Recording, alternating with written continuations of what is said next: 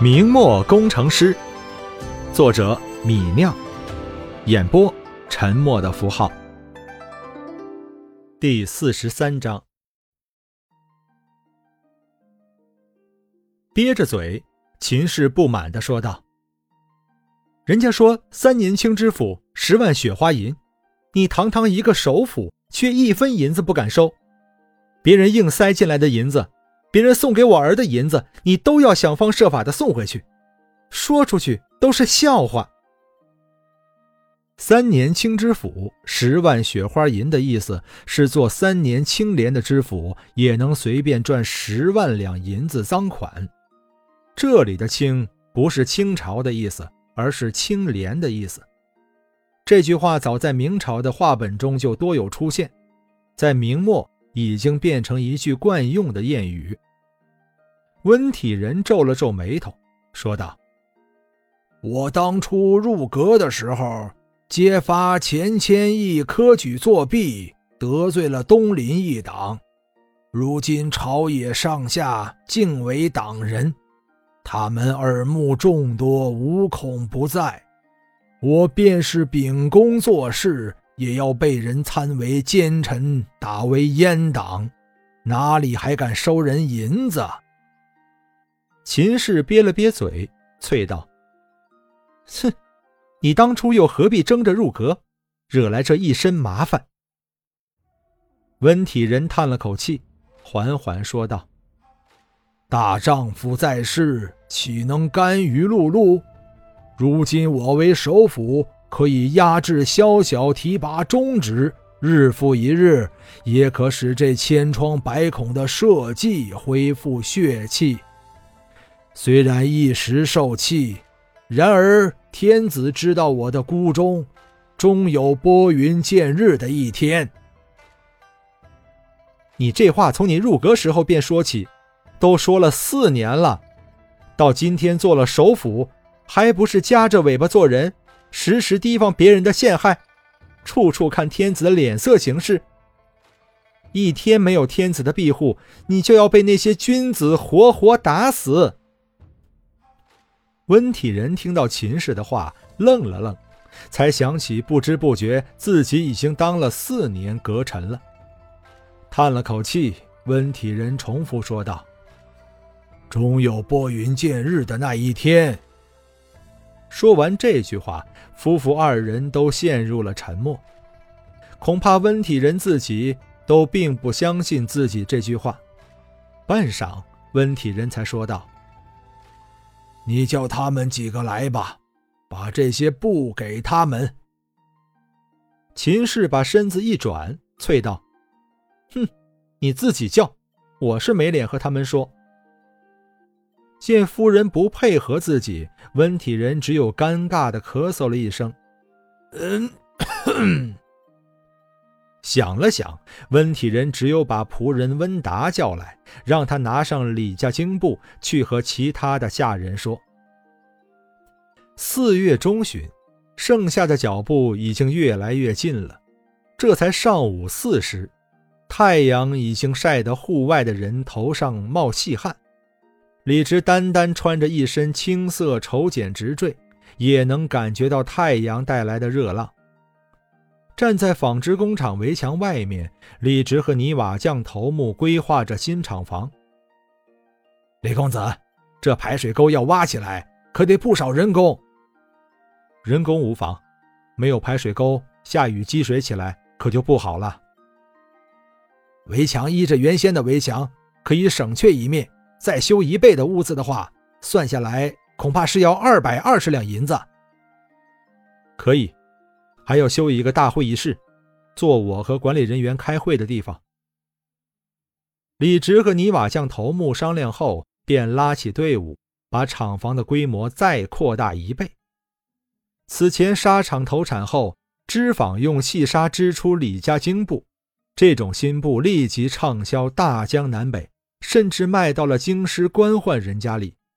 不过，作为一个穿越者，李直的计划极大，他要抢在达子入关前成就一番事业，所以不敢怠慢。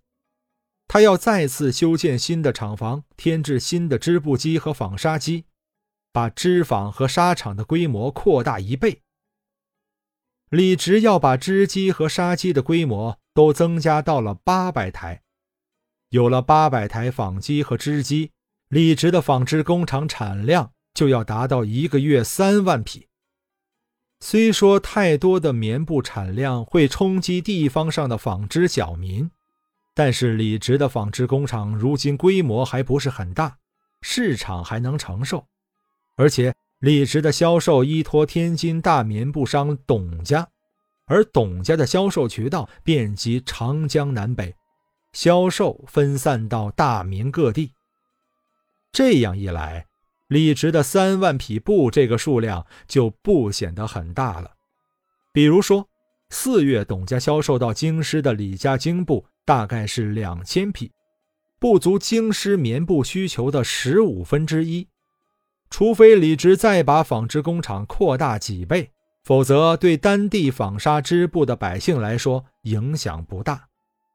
除了扩大织机、纱机的规模，李直还添置了一百七十台压花机来给棉花脱籽儿。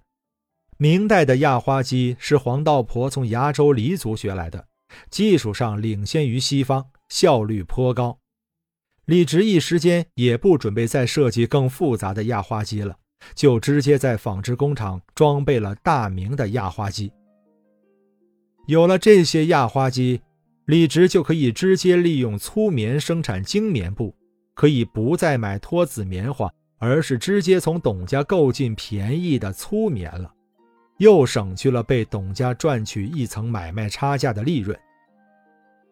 提高的纺织效率和节省的买卖差价都在为李直赚钱。李直预估了一下利润，算下来，再次扩大后。纺织工厂开工后，大概每个月能为李直赚取八千两的利润。这么高的利润，足够李直发展其他方面的事业了。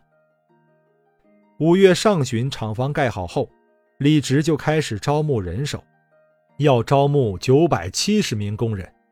这样规模的招聘，放在天津卫都是大事了。如今城东李家的名声是打出去了。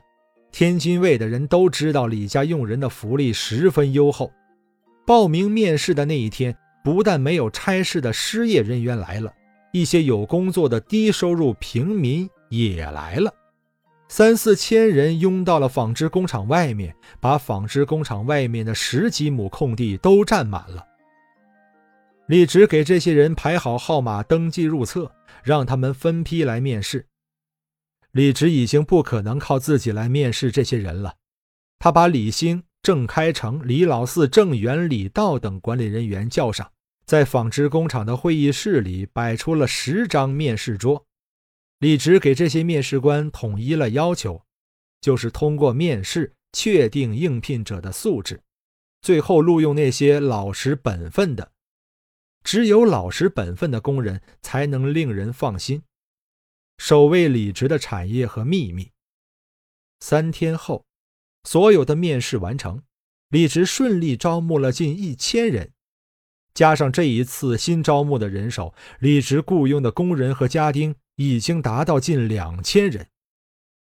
到了五月中旬，新的织机和纱机也制造好了，扩大的产能就开始生产了。